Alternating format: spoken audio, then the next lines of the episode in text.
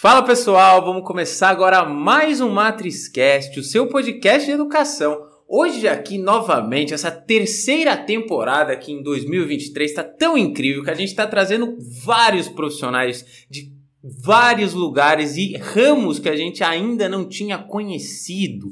E hoje aqui a gente está aqui com um convidado super especial, o Fábio Moreira. Eu até tenho minha colinha aqui, olha, ele é diretor de negócios de uma fintech de crédito B2B, a Credcorp. Está aqui hoje para falar sobre a sua carreira, sobre a sua profissão e tantos aprendizados que eu tenho certeza que vai ser muito interessante. Seja muito bem-vindo, Fábio. É um prazer recebê-lo aqui. Prazer todo meu, Fábio. É um prazer imenso, cara, estar tá contigo, estar tá com teus ouvintes. Eu já aproveito para desejar um feliz e próspero 2023 para todos, para todos que nos escutam, para ti. E vamos lá, temos um papo muito bacana pela frente. Vamos muito obrigado. Sem dúvida vai ser sim. Eu quero aprender muito aqui, né? Afinal, eu já notei algumas coisinhas aqui, Fábio, porque eu quero conhecer, mas primeiro de tudo, né? A gente até falou um pouco sobre carreira, né? Como é que é uma carreira não linear, mas antes da gente entrar nesse ponto, até você contando, né, na linha cronológica pra gente, como é que o Fábio se conectou com a sua profissão de hoje? Quando é que você veio assim a diretor de negócios de uma fintech, né? Fintech, o que, que, como é que foi esse processo até você se conectar com o Fábio que está hoje aqui contando aqui para nós, Fábio? Conta um pouco sobre você. Maravilha, Fabião. Acho que essa é uma belíssima pergunta, porque como eu sempre costumo falar, a beleza do processo aqui não é onde você chega, mas é o como você chega. Eu nunca perco o olho da trajetória, né? Eu diria que eu tenho uma, costumo falar bastante, que eu tenho uma carreira zero linear. Ou seja, eu comecei lá atrás, ou seja, só trazendo bastante aí para os últimos 25 anos. Eu, eu sou pernambucano, sou nordestino, né? De família classe média baixa, é, uma família grande, somos em cinco, cinco irmãos. E desde muito jovem, eu sempre quis buscar alguma atividade profissional para conseguir conquistar aquilo que eu desejava, desde muito cedo mesmo. Estou falando aí da minha adolescência. Então, desde meus 11, 12 anos, eu já vendia brigadeiro na escola, comercializava os produtos de um comerciante vizinho que não conseguia desovar aqueles produtos, e por sua vez eu corria pelas ruas do bairro, lá de Olinda, eu sou de Olinda, é, hoje em São Paulo, e lá eu fazia minha primeira experiência profissional. Né? Logo na sequência, aos meus 17 anos, meu pai falece ali meio que subitamente de um câncer, e ali eu começo a descobrir uma outra, é, por necessidade, porque vai junto com ele ali boa parte do recurso da família, ele eu começo a descobrir uma das minhas paixões que eu carrego até hoje, que é de lecionar. E lá eu comecei a, tra a trabalhar dentro da minha própria casa, ou seja, eu peguei a garagem da minha casa e transformei numa escola para crianças, é, de aula para crianças. Eu diria que essa foi a primeira fase ali, é, mais desestruturada ali do meu início de carreira. Na sequência, eu decido seguir para uma carreira financeira, então sou formado em Ciências Contábeis pela Universidade Federal de Pernambuco e posteriormente pela, pela PUC de São Paulo. E lá eu começo uma carreira, uma jornada na área financeira, que é o primeiro, eu diria que é o primeiro slot profissional da minha vida, que foi quando eu começo a trabalhar com pequenas e médias empresas, né, até empresas familiares, na área financeira, controladoria, área contábil, financeira em geral, né? Interessante, viu, Fábio, que eram pequenas e médias empresas e lá eu já começava a despertar, por isso que é importante, né? É, na prática, Fábio, a teoria é sempre outra, né? Sim. Então ali eu decidi para uma carreira financeira, mas lá num traquejo no dia a dia dos negócios, eu percebi que o que eu gostava mesmo era da área de negócio, ou seja, da compra, da venda, do desenvolvimento de negócios, já começou a brilhar ali um pouco dessa, desse interesse, tá certo? E logo na sequência, então, comentava pouco sobre o Nordeste, lá tem uma cultura muito forte de carreira pública né, pela uhum. toda a estabilidade, toda a dificuldade de acesso né, é, à carreira que tem lá, lá em cima. Então eu decidi fazer uma tentar um concurso público naquele momento, que era para a Polícia Rodoviária Federal. Era super difícil, eram mil pessoas por vaga e eu jamais imaginei que eu fosse passar.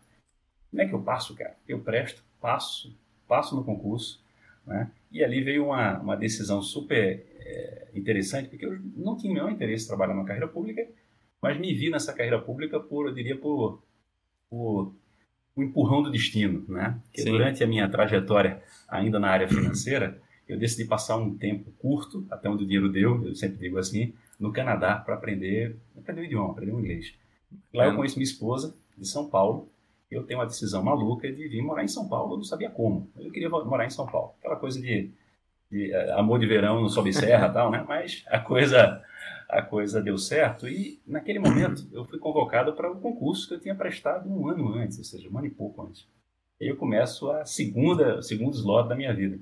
Na, mesmo na área, na área pública, né, ou seja, na área de segurança pública, eu fui automaticamente trabalhar na área administrativa. E uhum. ali foi uma grande experiência, Fábio, porque tem uma, obviamente que tem uma, uma imagem pouco, é, eu acho que bem difundida, eu diria, da carreira pública, como aquela carreira que as coisas não acontecem, né? aquela coisa que todo mundo está esperando a aposentadoria, e não é bem assim. Acho que os desafios são imensos. Eu fui a gestão mais jovem do Brasil na polícia naquele momento, imagina, com 23 Bacana. anos liderar um time de umas 10 23 anos? Nossa, porque você tá me contando aqui, eu já pus até metade da primeira folha aqui, Fabio. Já escrevi um monte de coisa. Você começou aos 17, você falou tanta coisa que eu já achei que você já tava bem mais velho. Mas ainda com 23, olha que bacana. Quanta coisa mesmo, Muito jovem, cara. Falei que não era linear. Chega já tava chegando no fim. 23 anos, cara, eu, eu, eu tive a oportunidade assim, de exercer uma liderança Imagina, num grupo que o mais novo tinha quase o dobro da minha idade, imagina o desafio que é fazer isso. As pessoas não podem ser desligadas, não tem meritocracia, não tem bônus, não tem né, promoção. Sim. Então foi um desafio ímpar, assim, para mim. Foi uma jornada de quase sete anos lá na, na, instituição. E fiz um shift, Fábio, que eu acho que poucas pessoas fariam de, de forma, é, da forma que eu fiz, eu diria, com a, com a insanidade que eu talvez tenha feito naquele momento. Eu já entrei na carreira pública sabendo que era uma temporada na minha vida, era uma chuva. Sabia que era a oportunidade de vir para São Paulo, depois ganhar um pouco mais de casca, né, enquanto eu iria montar o meu negócio. Essa era a grande, a grande assumption. E dali eu montei o primeiro negócio, não caminhou. No segundo, que já foi uma, um negócio que já estava consolidado, entrei em sociedade, era uma agência digital. E naquele momento, quando a coisa começou a caminhar, Fábio, eu tomei uma decisão maluca. Isso já era casado, já tinha uma filha pequena, minha esposa grávida, eu vendi meu próprio apartamento para morar de aluguel e colocar a grana no negócio e poder fazer o shift da carreira pública. Então, imagine o desafio. Você está no lugar que eu me, aposentar, me aposentaria aos 50 anos, né? ou seja, a água estava morna, tinha um monte de estrelinha no braço, no ombro, né? tinha um baita respeito lá dentro da instituição, mas eu sabia que aquilo não ia levar onde eu queria chegar. Uma decisão bem difícil. Então aí eu vou para a terceira, terceira e última jornada aí dos últimos 10 anos, né? Um pouco mais, um pouco mais de uma década. Eu passei uma temporada empreendendo, então montei essa agência digital com meus sócios.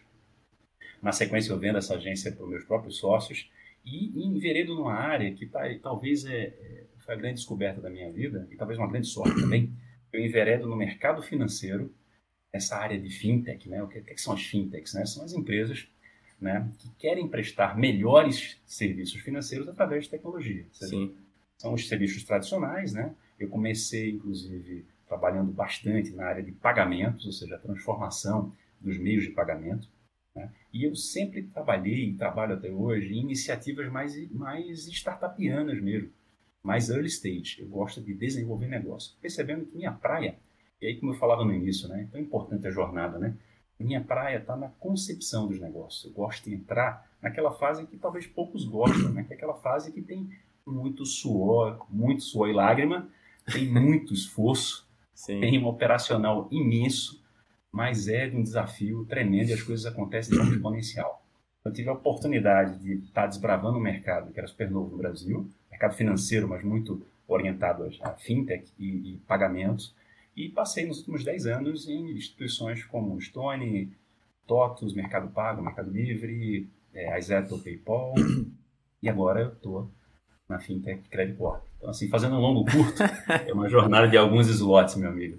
Caramba, Fábio, olha, eu vou te falar, viu? Eu tenho aqui esse, esse. Isso aqui vai virar um livro um dia, que é o livro do, do podcast. E teve vários convidados aqui, né? Você já é o, o número 80 e alguma coisinha. Então, eu vendo aqui, eu sempre vou associando as histórias dos outros, porque eu sempre falo que eu tô sempre ouvindo e eu sempre conecto muita coisa em comum. Né? Às vezes o caminho é completamente diferente, mas os aprendizados e os insights muitas vezes são parecidos. É impressionante, né? Das pessoas de, de, ter, de ter uma virada de chave, de experimentar muitas coisas. Uma coisa que eu vejo em muitas pessoas que é importante, a parte do ensinar. Né? Muitas pessoas, né, gostam dessa parte do ensinar, ela traz muitos ensinamentos.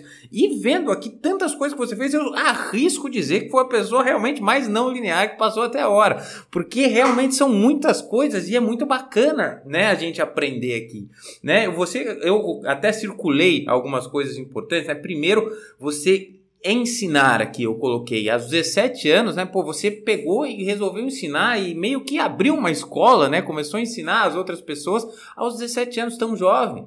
Né? E, e meio que já tava ali um, um, uma veia de empreendedorismo, uma veia de querer abrir, ter o seu negócio, ter a, o seu projeto ali, né? Que eu acho que é muito parecido, né, com o que você tem consigo hoje. E depois eu circulei outras coisas importantes, por exemplo, viajar para o exterior, né? ter essa experiência fora, isso é muito importante.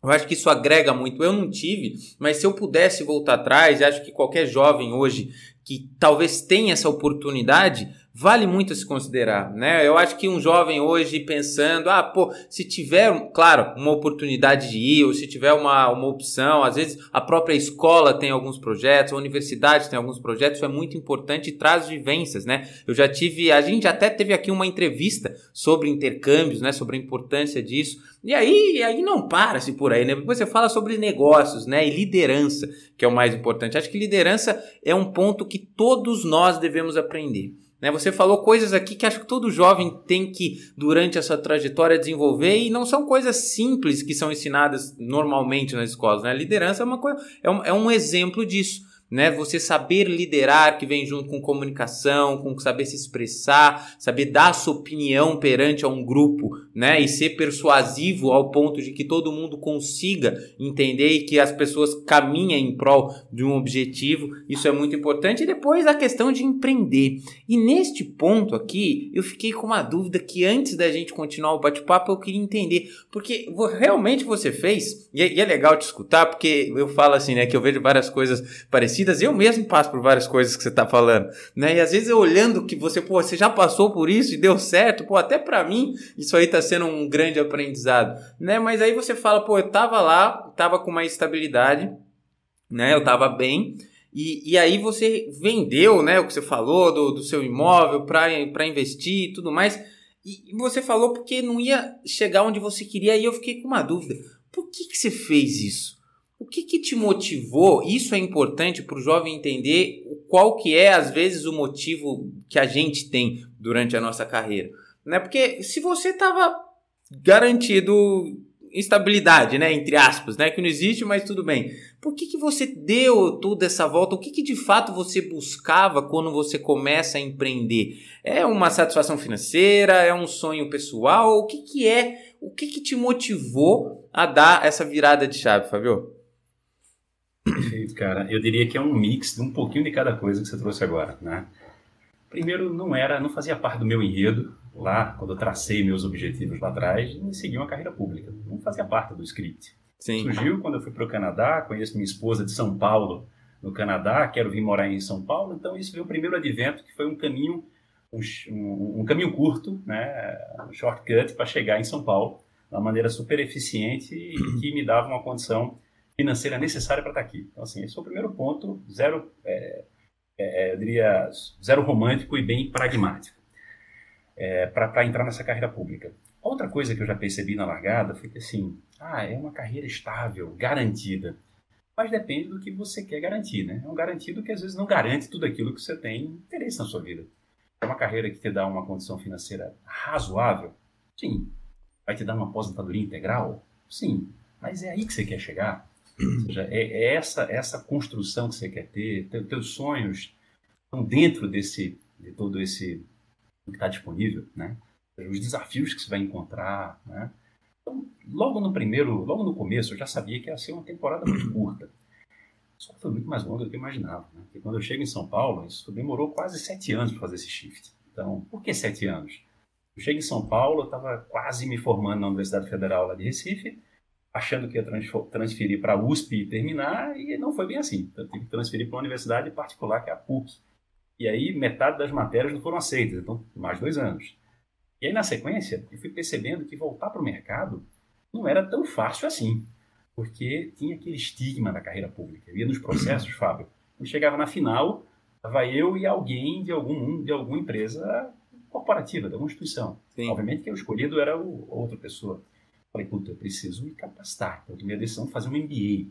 Eu preciso ganhar um pouco mais de casca, nem que seja uma casca ali, é, é, muito mais de formação, né? Então, fui lá, comecei a fazer um MBA. E eu comecei a ver que voltar para o mercado era uma coisa mais complexa naquele momento, porque eu não ia atender o que eu, o que eu queria, meus desejos naquele momento, né? ia ser talvez mais emblemático e o que eu buscava, eu acho que eu conseguiria muito mais empreendendo. Era exatamente construir do zero, ter a oportunidade de ter a lider exercer a liderança que eu gostaria, né? ter um impacto é, que eu queria promover e não seria entrando numa carreira financeira como analista, depois coordenador, ou seja, aquela, toda aquela jornada né, tradicional, eu achei que não ia ser aplicável para mim naquele momento. Eu comecei a ter universos paralelos. Eu comecei a investir no primeiro negócio, quase que eu, quase que eu quebrei, assim, quase que acabo com as finanças da família, não deu muito certo. Na segunda empreitada, eu comecei ali num universo paralelo também, tentando meio que ajudar de forma ainda distante, mais remota, até o momento que a coisa parou em pé. Quando parou, aí aquela pergunta, Fábio, eu estava com quase 30 anos naquele momento, 29, 28 para 29, acho. Falei, ou é agora, ou é agora. Assim, eu acho que tem uns momentos na vida, acho que fica até a mensagem aqui para os colegas aqui que estão nos seus começos de jornada, assim, sempre escutei desde criança, né, que o, o frio na barriga né, é a coragem esfriando o medo, né? Então, não tenha, não tenha medo. Se você perceber que tem momentos em que você precisa tomar uma decisão assim rude, drástica como essa, a tua chance de um sucesso ela é muito pequena, que a determinação é tão grande, você tem tanto a arriscar, né, que é o famoso queimar a ponte, né? Que a gente sempre usa esse, esse termo nas startups, né? Você atravessa, queima a ponte e fala, agora ferrou, é o que tem para hoje, né? Então, tomando essa decisão, você vai estar imbuído ali de um desejo tão grande de dar certo, você sabe que não pode dar errado. Você sabe que não pode dar errado, né? Todo o universo conspira, né? Todo o teu esforço, teu foco vai estar naquilo, né? E melhor de tudo, pode dar errado. No meu caso, vou te falar que ele deu meio certo, meio errado, tá? Deu muito certo como business e deu me menos certo na, na, composição societária. A gente tinha ambições e, e talvez visões diferentes ali na sociedade. Mas, para te dizer, assim, mesmo no dando errado, tem um aprendizado tão grande, Fábio, tão grande. Quando eu, depois eu decidi vender a empresa, né, eu tomei essa decisão super né, drástica de empreender, abandonar minha carreira, etc. Você tem ideia? Eu lembro da minha mãe me ligando, né? Imagina, funcionária pública, aposentado. Meu filho, por que você está fazendo um negócio desse? É, é, o seu futuro. Eu falei, não, eu vou construir o meu futuro a partir de agora. Né? Agora. Você está com algum problema? Eu falei, não estou resolvendo um exatamente agora. E, então, essa decisão, mas depois que eu fui na agência, que, de, que mesmo depois que eu decidi vender e voltar para o mercado, o meu mindset era completamente diferente. Eu já sabia exatamente o que eu queria e eu vi que não seria nos modelos tradicionais. Eu preciso trabalhar em empresas em começo de. Eu dei a sorte também, eu dei, tudo tem um pouco de sorte, né? Mas essa sorte só aparece para quem está trabalhando e buscando por ela, né, Fábio? Preparado. E preparado para ela. Então, a sorte apareceu nesse momento que eu estava preparado e eu fui tendo a oportunidade de estar em processos que aqui me agradavam bastante, que eu continuava empreendendo, mas dessa vez fazendo um, um intraempreendedorismo, ou seja, sem arriscar meu próprio capital naquele momento e talvez tendo a oportunidade de ganhar um, uma escala muito maior do que se fosse a empresa do eu sozinho, né? como eu já tinha feito outrora. Muito bacana, muito bom essa sua essa sua resposta, né? Nos traz tantas coisas aqui, Fábio. Eu, eu já até anotei aqui, ó. Isso é muito legal você ter falado e, e os jovens precisam prestar atenção nisso. E eu pus até aqui entre aspas, como se fosse a sua citação aqui. Ó. Nem sempre a história é romântica. Né? Nem sempre no, durante a sua trajetória você vai para onde você quer e, e, assim colocando isso até num escopo menor, numa linha de tempo menor, no seu dia nem sempre no seu dia, o dia todo vai ser romântico, vai ser legal, né? Você vai fazer aquilo que você gosta, né? Vamos supor agora, cara, é. Vou, pegar um exemplo fora do, do, do, normal ali do mercado. O cara é jogador de futebol. O que o cara gosta de fazer? O cara gosta de jogar bola, né? Eu, eu imagino que sim, porque eu, quando eu jogava bola, eu gostava de jogar futebol. Mas o cara tem que fazer o treino tático, né? ele tem que fazer ali o fortalecimento. Então, assim, não é o dia todo dele que é romântico né? Como assim dizer? Né? Então, qualquer profissão que você tem da sua vida, você vai ter momentos do seu dia que você vai fazer coisas que você não gosta de fazer. Como a longo prazo, né? Pegando agora um, um delta tempo um pouco maior, durante a sua trajetória de vida, talvez você tome decisões, né? No, durante a parte profissional e você tenha que ir para lugares que talvez não é aquele que você sonhou, mas está tudo bem. Né? É, é parte do processo, é parte da caminhada. Depois você fala muito, e para mim, o que te motivou são realmente as suas uh, objetivos de vida, os seus sonhos, o seu propósito, quem você quer ser. Né? Quem isso que te motivou a não estar num ponto ou no outro? Eu acho que e mais ainda essa, essas novas gerações, Fábio, elas são muito, né, de, de, elas realmente elas são motivadas mais ainda, né? Pô, eu quero, eles buscam algo que faz sentido para eles, né? Algo que, que faça sentido no caminho que eles desejam ser e na construção. E aqui, por último, antes da pergunta, outra coisa que eu anotei, você falou sobre dar certo e dar errado. E desde o começo você está falando aqui para gente que o importante é a jornada. Se você olhar no escopo de business, talvez o negócio, o negócio possa dar errado, tenha dado errado, porque, sei lá, não, não se finalizou. Não... O negócio né? Ou, ou, agora você, né? O seu desenvolvimento não deu errado de jeito nenhum, né? Ele de novo foi parte do processo, né? Então assim, o projeto em si não é que deu errado, pode dar errado aquele pontinho do negócio pensando naquilo como um tudo bem, mas você não. O desenvolvimento que você tem e você falando isso de novo, eu volto para mim porque eu, eu, eu, sempre me conecto com a história de, de quem eu entrevisto. Eu falo a mesma coisa, né? Assim, é o desenvolvimento que eu tenho dentro da, da, da EduTech que eu criei nos últimos dois anos e, e meio, ah, é gigantesco como mindset para mim. Quem sou eu depois desses dois anos? Ah, mas você vai falar, mas como negócio. Tá, tá, tudo bem. Como negócio pode ser que não cresceu tanto, mas eu cresci demais. Né? E o maior desenvolvimento e investimento que a gente pode fazer é em nós mesmos. Né? É mais, é, o quanto que a gente cresce, se desenvolve, é algo que Negócio nenhum vai, vai render mais ou ser mais valioso do que você mesmo. Agora, Fabio, eu gosto agora de. Queria te perguntar o seguinte, né? Você estava lá, você trabalhou no mercado financeiro antes, né? Você teve essa experiência mais cedo na sua trajetória e depois você volta, você falou que você voltou com outro mindset, né? Com outras perspectivas e objetivos, você vai para fintechs, né? Que você aqui mesmo explicou que são de empresas de tecnologia voltadas para o mercado financeiro e tudo mais. E aí que eu queria te perguntar o seguinte: hoje no seu dia a dia, um pouco mais agora sobre, sobre a sua dia a dia, como você enxerga né, que essas startups, né, que fintech é como se fosse startup, não é? Depois até posso me corrigir se estou errado, mas é, essas fintechs, essas é, edutechs, né, que a gente vê tecnologia, essas empresas que vêm surgindo, qual que é o perfil delas, né, para você trabalhar com elas e por que que isso pode ser legal para o jovem, né? Vamos lá, o jovem quer o, eu quero trabalhar no mercado financeiro. Será que ele vai para um banco tradicional, vai para uma fintech, vai, vai para essas novas startups? Como que você orientaria, né, dentro das experiências do seu dia a dia, essa sua rotina para os jovens, Fabio? Bacana também, Fábio, a tua pergunta, mas eu diria o seguinte, cara tudo é talvez, né? Qual que é o perfil, né? Eu vou até contar uma curta história aqui antes da gente entrar na tua na resposta é, PC. Basicamente, é, quando você olha no, voltando no tempo, como é que eram as jornadas, como é que eram as carreiras, né?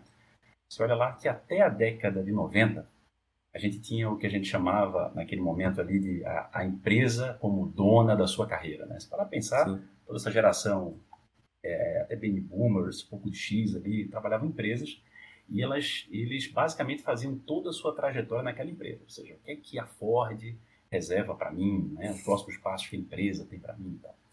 Isso minimamente funcionou naquele momento. Né? Até que na década de 90 acontece uma, uma mudança assim super significativa no Brasil, que é a abertura de mercado. Naquele momento começa a entrar muita competição, muitas empresas estrangeiras no Brasil, né? e começa uma competição acirrada né? em mercados que estavam super acomodados. Com isso, obviamente, as empresas precisavam reagir. E reagir, muitas vezes, é cortar custo. Sim. Então, cortar custo desligava as pessoas. Então, imagine que as pessoas que tinham lá 35 anos de Ford, né, falavam, poxa vida, eu só conheço da Ford. Aí foi aí que começou, na década de 90, o contexto, o conceito da empregabilidade. Era não mais o Fábio conhece da Ford. O Fábio é um especialista em finanças. Então ele agora vai ser um cara que conhece de finanças. Ford, para o Itaú, para a empresa A, B ou C. Certo? Então, de 90 em diante, a gente começa um conceito em que as pessoas começam a ser especialistas. Agora eu vou ser o cara de finanças, vou começar como estagiário, vou entrar como analista, coordenador, fazer uma carreira em múltiplas empresas. Tal. Então agora depende de mim essa capacitação para me tornar especialista e ter oportunidade em diversas empresas. No ano 2000 em diante, começa um novo conceito, que é o que permite que a gente está aqui hoje. É o que a gente chama de trabalhabilidade. O que é isso, Fábio? É basicamente o um momento em que a tua carreira não é só você trabalhar em uma empresa, não mais uma empresa, não mais sendo um especialista naquela área. Ou muito menos ter uma carreira linear, né? simplesmente uma carreira profissional e corporativa. Você pode dar aula, você pode fazer consultoria, você passa um tempo, você vai para a área de supply chain e volta para finanças. Então, essa, essa mudança impactou bastante a forma que as pessoas trabalham e enxergam as oportunidades hoje. Por que, que eu te contei esse longo curto aqui? Para trazer um pouquinho, remeter a minha resposta agora para as fintechs ou para as startups. Startup nada mais são do que empresas que vão resolver problemas reais de forma exponencial, escalável, tá certo? muitas delas, ou seja, quase 99% delas, usando tecnologia. Só na startup ela está resolvendo algo que é um problema eminente, ou seja, conhecido da economia dita antes como economia real, hoje a tecnologia está acelerando. Você vê lá as entregas, sempre teve delivery na, na casa das pessoas. Eu ligava para a pizzaria, o cidadão trazia a pizza. Agora eu faço isso né, via meu, meu, meu, aplicativo. Antes eu, antes eu pedia um táxi pelo teletaxi. Agora eu entro no aplicativo e peço Uber, ou seja, até mesmo um táxi na 99. Ou seja, as startups resolvem problemas reais de forma é, é, escalável, exponencial com tecnologia. A fintech é algo muito parecido, só que no contexto de serviços financeiros. Podem ser serviços de crédito, contas, como contas digitais, acesso bancário, né? crédito, entre outros, seguros e, e outras, e outra, que até o seguro agora até é considerado insurtech, né? mas as fintechs em geral, Sim. ela tem ali serviços financeiros atrelados, né? com o uso de tecnologia. Qual que é o perfil, Fábio? Essa geração tem uma coisa muito interessante, eu diria. Primeiro que ela, ela hoje tem acesso ao, conteúdo, ao conhecimento, como as gerações como a minha, hoje eu tenho 40 anos, não tive esse acesso como as gerações que estão entrando no mercado agora. Sim. Tudo está disponível, Fábio. Tudo. Você quer fazer um curso em Harvard? Tem, você entra lá, você vai fazer de graça. Você quer entender sobre o assunto X, sobre marketing digital? Você quer entender sobre mercado financeiro, mercado de capital? Você quer entender é, sobre tecnologia, sobre analytics? O que seja, você tem conteúdo vasto de qualidade. Então, assim, largamos da premissa de que conteúdo, conhecimento é commodity, está disponível. O que a gente perdeu nessa jornada, nessa, nessa nova geração, eu diria, foi o interesse, muitas vezes, de acessar o conteúdo. Né? E tem uma coisa também de achar que a, que a velocidade das coisas pode ser diferente. Então, isso que mudou um pouco, mas o conteúdo está disponível. O que, que, eu diria que é super importante para trabalhar em empresas como fintechs ou, ou até mesmo startups, no geral, que tem essa pegada de exponencialidade, velocidade. Primeiro você tem que ter uma pegada de, de dedicação bem diferente. Ou seja, você não vai chegar com um job description bem definido. Você saiba disso. Não vai ter um sistema pronto, que você vai ter suas tarefas, você vai executar e, e, e, você vai poder explitar isso e delegar para as outras áreas, né, que vai ter alguém para resolver. Não funciona assim. Startup, primeiro, ela sabe que tem uma grande ideia, né, um grande sonho, né, uma porrada de coisa para construir e tem que ter essa cabeça de construção. Você tem que gostar muito de fazer parte dessa construção. E não é para todo mundo. E tudo bem. Eu conheço pessoas brilhantes que jamais trabalhariam no formato de uma empresa de startup. Pô, mas como assim? Não tem nenhum sistema direito, tem que lançar em planilhas. É, planilha. Mas, poxa, mas eu vou vender para o cliente e dar um problema no produto. Pois é, no próximo deploy a gente resolve. Então, essa, essa cabeça de, de e de, de estar em beta contínuo ali, né? ou seja, estar sempre se desenvolvendo é, e se desafiando, é, é um mindset que a escola não ensina, a faculdade não ensina, isso não é uma formação acadêmica, isso é uma questão muito mais é, é comportamental, eu diria. Então, saiba que é hiper desafiador, não, a receita não está pronta, mas você vai poder fazer parte da construção desse bolo. Eu diria que eu acho que é um muito mais nesse orientado orientado é, a essas premissas, menos do que conhecimento, do que formação. Ah, você quer ir para uma startup, você tem que ter uma formação na, no curso X na Universidade Y. Não. E que a prática, eu comentei no início, na prática a teoria é outra. A prática vai te ensinar bastante. Muito bacana, Fabio, você dizer isso daí, né? Eu até anotei aqui essas coisas e para mim, na minha leitura, né? Eu acho que cada um vai, pode ter a sua, mas a minha leitura de, de como você descreveu isso é de pessoas que têm mesmo a mentalidade de empreender, né? Porque empreender, eu já falei aqui uma vez, não é um, é um, um estado... É, empreender é um estado de espírito. Né? Você é, pode ser um empreendedor de várias formas. Você pode ter a sua empresa, você pode ser um funcionário que é um empreendedor também. Tem várias formas de se empreender. Né? É realmente para mim o estado de espírito, é você estar tá disposto a isso, a gostar disso, a ser uma pessoa que quer criar novas soluções, né? Uma pessoa que talvez não conformada com tudo que vê e adora uma solução diferente, adora resolver um problema, né? Adora tentar e construir algo novo, né? São pessoas movidas a isso. E como você disse, não, não é que isso é certo ou errado, né? Mas são perfis né? E, e, precisam se existir todos os perfis mais diferentes possíveis para que a gente consiga construir as coisas. Mas quem tem este perfil, né? Porque às vezes a pessoa pode estar falando, nossa, eu quero tanto empreender. E empreender é uma coisa difícil. Né? Eu sempre soube que seria, né? Tanto que tudo que eu passo, eu sempre, às vezes eu falo, Fábio, você sempre sabia que ia ser assim. Não sei, não sei. E aí eu me acalmo. Eu sempre soube. Inclusive, tá muito fácil ainda. Eu achava que ia ser pior. Achei que eu ia chegar no seu ponto de ter que vender. Mas nem cheguei ainda. Olha como tá tranquilo. Então, assim, mas é um estado de espírito. E eu vejo muito do que você fala também para mim. Né? Hoje, quando eu, né, em tentar outras posições ou mudar algumas coisas na minha carreira que pode ser que aconteça é, futuramente, eu, eu vou ter esse mindset, assim, pô, depende de onde eu vou entrar, tem que ser essa parada de construir, adoro isso, né, desafio, que você falou, cara, graças em que ótimo, odeio, né, um job description muito, muito rígido, não quero, não estou falando que é certo ou errado, mas eu, no meu perfil, não quero. E pode ser que muitos jovens no seu perfil também. Agora, você falou, Fábio, uma coisa que, que é realmente muito verdade, né? Você deu essa linha cronológica de antes né, da empresa, né? Ser a dona da sua carreira, depois a gente virava um especialista. Hoje em dia é muito questão da empregabilidade. E eu vi que isso, de fato, é uma das características mais importantes que os jovens precisam ter para o mercado de trabalho. Saber se adaptar.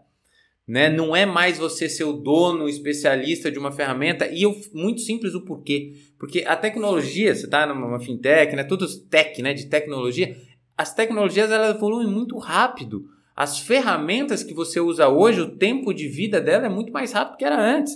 Né? Em poucos anos aquilo já mudou. Né? Você sabe programar em alguma linguagem, daqui a muito pouco tempo já, já mudou a linguagem, já são outras bibliotecas, já são outras ferramentas.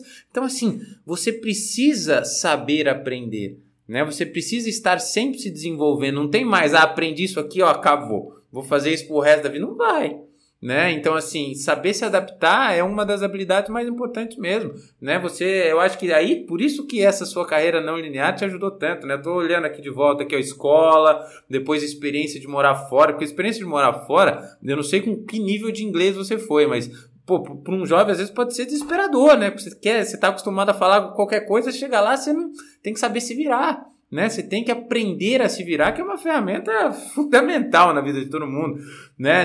Liderança, negócios, então tudo isso, toda essa parte, né, que eu vejo que você viveu, com certeza construiu o seu de hoje, que consegue se adaptar a coisas novas, desafio que nunca existiu e todas essas coisas. Então, assim, levo muito do que você falou em saber se adaptar. Agora, eu quero ir para uma pergunta, Fabio, saindo um pouco desse contexto né, que a gente falou, não saindo um pouco do contexto, porque ainda é um contexto startup. Mas vamos lá pensar no jovem, né? Como, assim como você, que já quis criar o seu negócio, né? Que hoje está empreendendo junto né, com, uma, com, uma, com uma empresa, né? Porque é o, a questão como você tem o seu mindset, mas como você é, diria para os jovens, dar um, não, não conselho, né? Mas uma orientação baseada nas suas experiências de abrir uma startup. Ah, tem lá os 17 anos, 16 anos, aquele jovem cheio de vontade que abriu uma startup. Como que você parte de um ponto? Se você tivesse que abrir uma startup hoje, você partiria de que ideia? De uma ideia sua? Você partiria de uma. Ah, não, ideia minha não. Eu já vi que isso não deu certo. Você tem que olhar para o mercado e ver o que está tendo de problema, né? E resolver um problema. É isso que uma startup tem que fazer? Ela tem que resolver um problema, ou não, ela tem que ser inovadora, ela tem que resolver uma coisa que nem existe. Qual seria um caminho? Eu sei que não existem regras, né? Mas por isso que a gente está num bate-papo partindo das suas experiências. Mas como é que esse jovem hoje, com esse espírito, ele, ele conseguiria, né? Daria bons passos aí no, no, no começo da sua startup? Legal. Assim, primeiro é por que, que ele quer montar uma startup? Por que, por que, que ele quer ter um próprio negócio? Melhor, já, ótima resposta. Poderia finalizar aí, mas vamos continuar. É, por, assim, para questão muito simples. Eu acho que tem uma coisa muito romantizada, né? Eu Sim. acho muito legal. Eu gosto de um comentário até de um, um colega também que ele, que ele fala que a arte de empreender é a arte de se ferrar todos os dias e não desistir, né? Então, no fim do dia, é, acho de uma maneira muito pragmática é isso. Mas trazendo um pouquinho ali do que, do que fazer, né? Se você olhar, primeira coisa, o que, que, que te motiva, qual que é o teu objetivo em montar o teu negócio? Um objetivo porque hoje é muito sedutor você olhar que tem empresas que montam e viram unicórnios. Unicórnio é um troço que nem existe no fim do dia, né? Então, por isso que é um unicórnio. E, e eu sou muito mais adepto aos camelos, né? Que são aqueles que passam muito tempo sem beber água, né? Do que, de fato, os unicórnios, porque, na prática, tem muito romantismo atrás disso mas tem muito suor, muita dedicação, mas muita dedicação mesmo. Ou seja, qual que, que te motiva? Para se tornar um unicórnio, esse bicho que não existe, ou, ou, ou um camelo no futuro, é, o que motivou essas pessoas lá atrás foi uma vontade genuína de impactar o mundo, né? resolvendo problemas ali que eles conseguiam sentir essa dor na pele. Se olhar, no geral, grandes cases de grandes empresas surgiu através de uma dor que ele sentiu, né? foi um case real ali, que ele passou pelaquela dor né? e, e, foi imbuído ali por uma necessidade, ali, mais que uma necessidade, uma, ele sentiu ali uma obrigação de resolver aquele problema. Quando você está imbuído disso, as coisas costumam dar certo. Mas o dar certo, Fábio, não é um dar certo que cada dia é 1% e a, a, a, a linha é essa, né? Eu costumo ver os business plans, eu dou, eu dou risada quando vejo eles, porque eles são sempre crescentes né? E assim, né? Não tem aquela coisa do primeiro ano você passou uma dor de barriga, quase quebrou, foi vendido por concorrente. Eu não vejo, eu não vejo esse tipo de cenário de business plan, mas é sempre muito, é sempre, Excel é uma coisa linda, né? Você faz lá, você tem qualquer coisa, fala 10% ao mês e vum, né? Na prática, mais uma vez, a teoria é outra, né? Então, o que, que eu diria? Primeiro, ter de fato um desejo real de ter essa, de impactar o mundo quando eu falo impactar o mundo, não quer dizer se fazer, eh, criar um unicórnio, mas você montar o seu negócio para resolver um problema real. Não necessariamente é uma ideia. Você fala, ah, não, mas poxa, qual que é a ideia? Vamos pensar numa ideia. A ideia vale, acho que vale um real, um real e cinquenta, eu pagava por uma ideia. Né? Que vale a execução. Né? No fim do dia é por que, que você vai executar aquele, que vai resolver aquele problema. Né? Então, acho que o primeiro ponto é só entrar nessa se você tiver total convicção você está disposto a mudar o mundo numa jornada que vai ser tortuosa, tem a chance de mais de 90% de dar errado, né?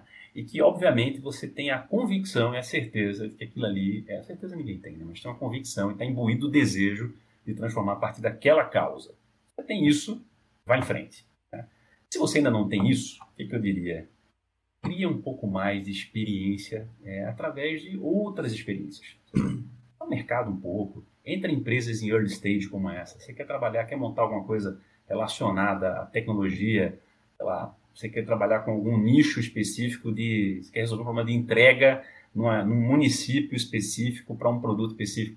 Vai trabalhar em alguma, alguma é, startup que tenha algo muito parecido logística, algo que você consiga entender os fundamentos iniciais ali, como é que a coisa foi criada, entender um pouco mais de go-to-market.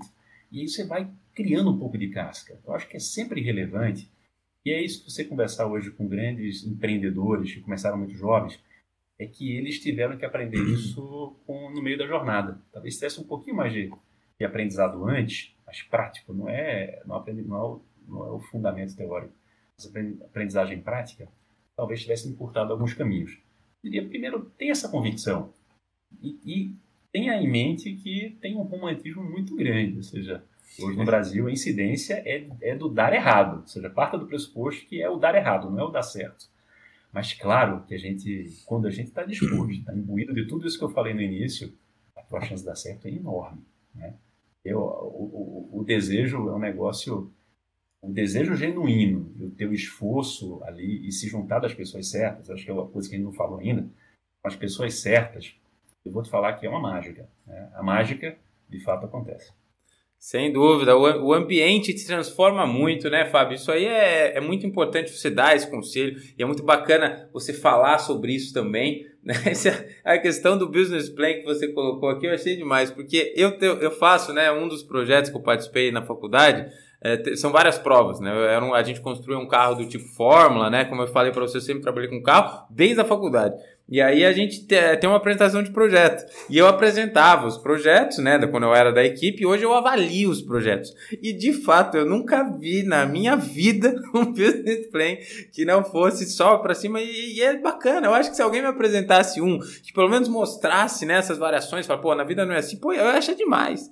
Né? Eu achei demais, porque a gente sabe que, que as coisas são diferentes quando acontecem, né? A gente precisa. A vida, a vida real não é esse, esse romantismo todo, né? e, e você precisa ter algo mais forte do que, do que esse romantismo para te fazer levar em frente, né? Precisa ser algo mais forte do que só o resultado, tem que ser a trajetória, né? A primeira coisa que você falou, a trajetória que eu estava falando para você, né, antes aqui nos bastidores, eu falei, cara, eu tô até cada vez mais percebendo que a minha vida não pode ser só esperar as férias, né? O, o janeiro tem que ser legal também, o comecinho lá, quando eu volto, eu até senti isso esses dias quando eu tava voltando. Pô, tem que ser a trajetória, o seu dia tem que ser legal. Pô, vou fazer de novo vão ter coisas no caminho que não vão ser aquilo que você quer fazer. Tem hora que, pô, eu, eu já dei esse exemplo aqui uma vez. Eu gosto de gravar podcast. Só que eu tenho que gravar podcast, eu tenho que editar o vídeo, eu tenho que fazer a copy, eu tenho que fazer a thumb, eu tenho que fazer as copies, né? Porque são diferentes redes sociais, tem que postar, programar, tem que fazer um monte de coisa.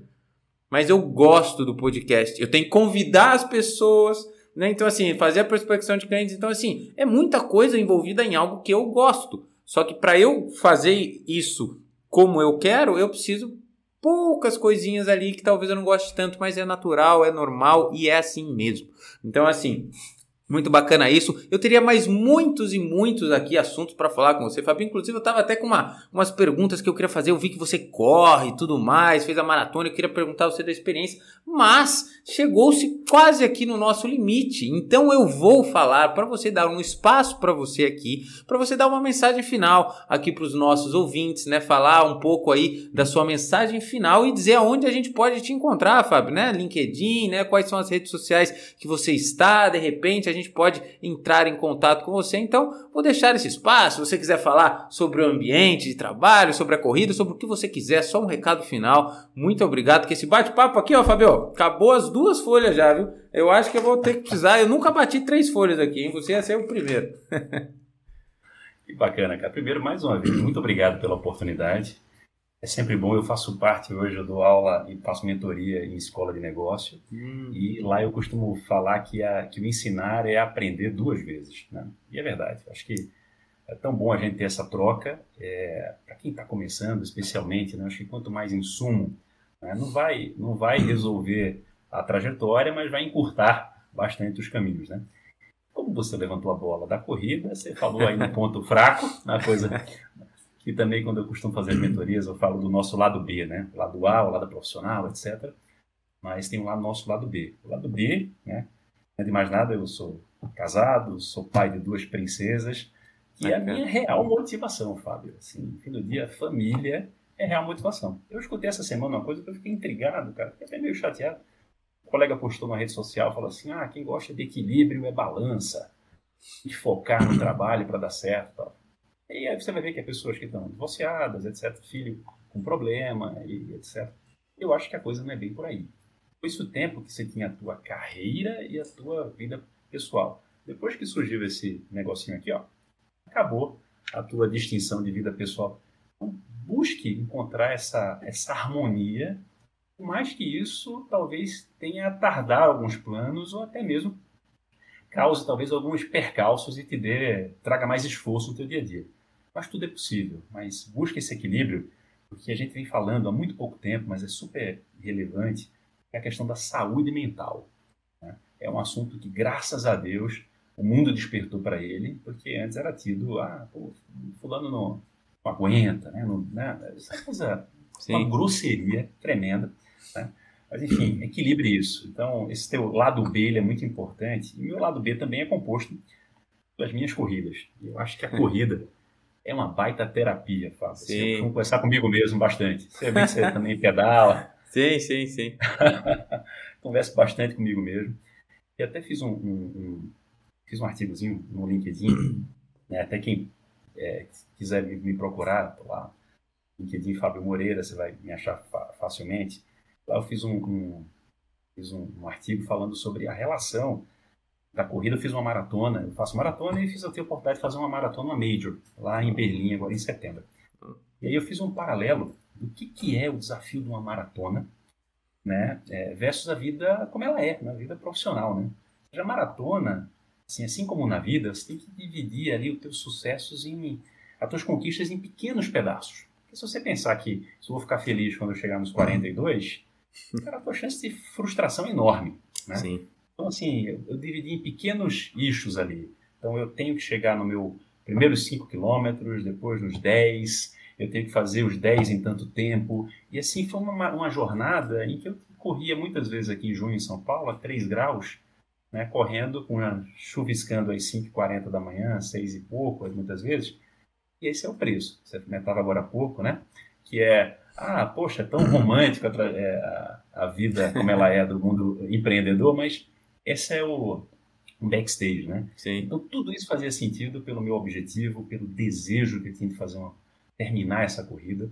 Então a conquista, o sabor é, é muito muito importante.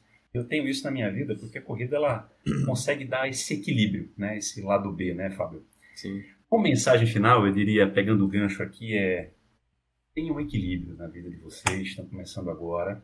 Né? Não é uma coisa pela outra, é uma coisa com a outra. Né? Lógico que agora, começo de carreira, a vida é dura. Você vai trabalhar mais, vai dormir menos, mas busca o equilíbrio, porque sem o equilíbrio as coisas não vão caminhar do jeito que você está se planejando. Vai até, até caminha, até tem sucesso, mas esse é um voo de galinha, né? É um sucesso com tempo e data para acabar. Então, assim, busca esse equilíbrio quanto antes. Eu diria que tem muitas coisas que são totalmente reflexo do soft skill, né, que eu acho que todo mundo já está percebendo isso, mas a aplicabilidade ainda é muito baixa, que é basicamente você, que a faculdade ensina, que é muito você ter, você até trouxe agora há pouco, né, que você ter um pouco de adaptabilidade. Eu, eu colocaria três coisas aqui. Curiosidade, a curiosidade desperta o aprender, né? Curiosidade, adaptabilidade, porque o mundo está em constante mudança, né? E resiliência. Resiliência, assim, vai dar errado. Eu costumo dizer, eu trabalho em tecnologia, não, eu tô, tenho, eu tenho uma, uma máxima que é assim, em tecnologia tem duas coisas que vão acontecer, duas. Vai atrasar e vai dar errado. é, é igual a reforma em casa. Vai atrasar, vai dar errado, vai custar mais caro, ou seja, isso é básico.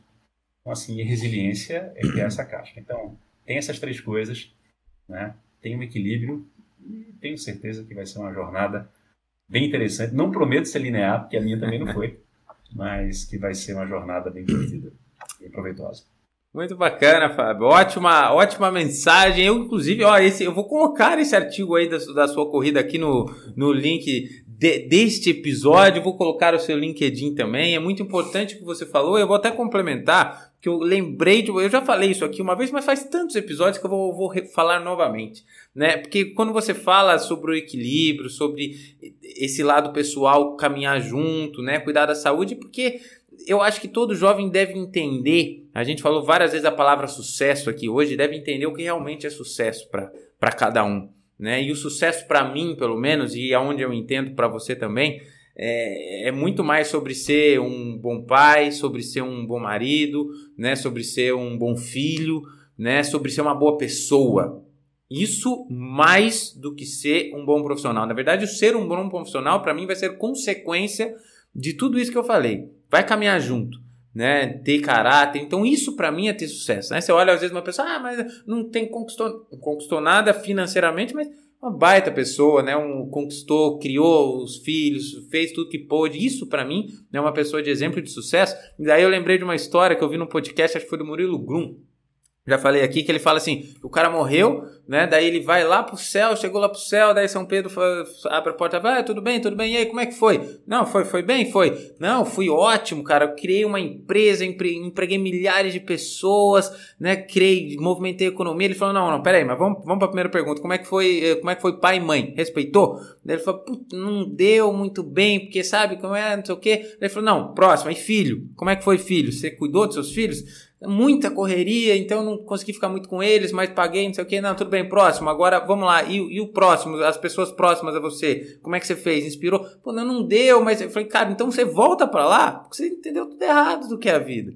Né? A vida não é, é, você entendeu errado, não é isso, você pôs coisas na frente do que não é nessa ordem que você quer. Então, assim, isso é um ponto muito importante, só para complementar o que você disse. E muito obrigado, então, Fábio, pela sua presença, por esse episódio incrível. Adorei conversar aqui e aprender com você, Fábio. Foi um prazer enorme e eu espero todos vocês. Não se esqueçam de curtir, se inscrever e compartilhar esse episódio com mais pessoas que também precisam aprender. Espero vocês na próxima semana. Fábio, muito obrigado.